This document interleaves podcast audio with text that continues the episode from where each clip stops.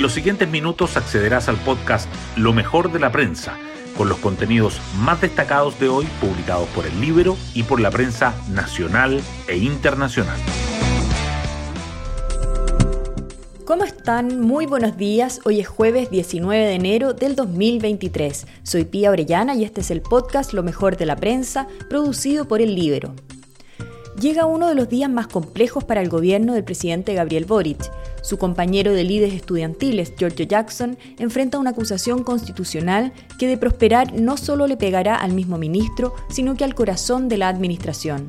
Y si logra salvarse, la figura emblemática del Frente Amplio quedaría de todas formas en una difícil postura cuya solución sería dejar el Ejecutivo en un próximo cambio de piezas del gabinete. Las portadas del día. La decisión del Comité de Ministros de rechazar en forma unánime el proyecto Dominga sobresale en las primeras páginas de los diarios, destacando que Andes Iron, la empresa propietaria de la iniciativa, recurrirá al Tribunal Ambiental para defender méritos técnicos y que gremios empresariales acusan criterios políticos.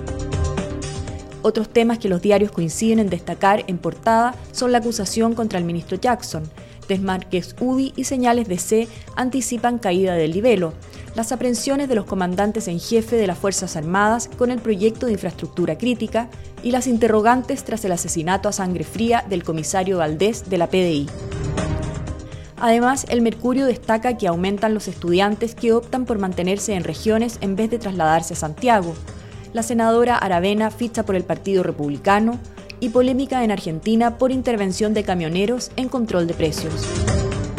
La tercera, por su parte, resalta que la Fiscalía pide 20 años de cárcel para el exdirector de la PDI por malversación de gastos reservados.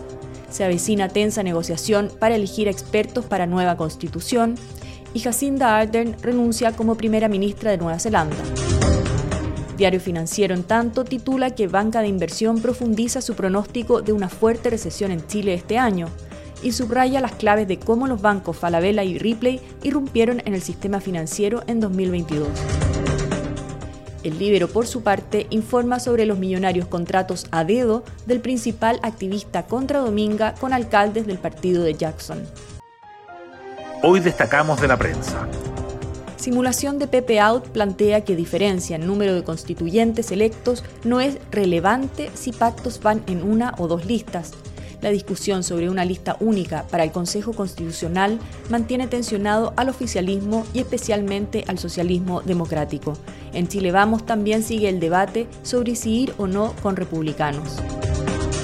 Fiscalía pide 20 años de cárcel para exdirector por malversar más de 100 millones de pesos de gastos reservados el fiscal regional de Magallanes, Eugenio Campos, presentó la acusación en contra de Héctor Espinosa por presuntamente haber desviado a sus cuentas bancarias y a las de su esposa cerca de 146 millones de pesos durante seis años.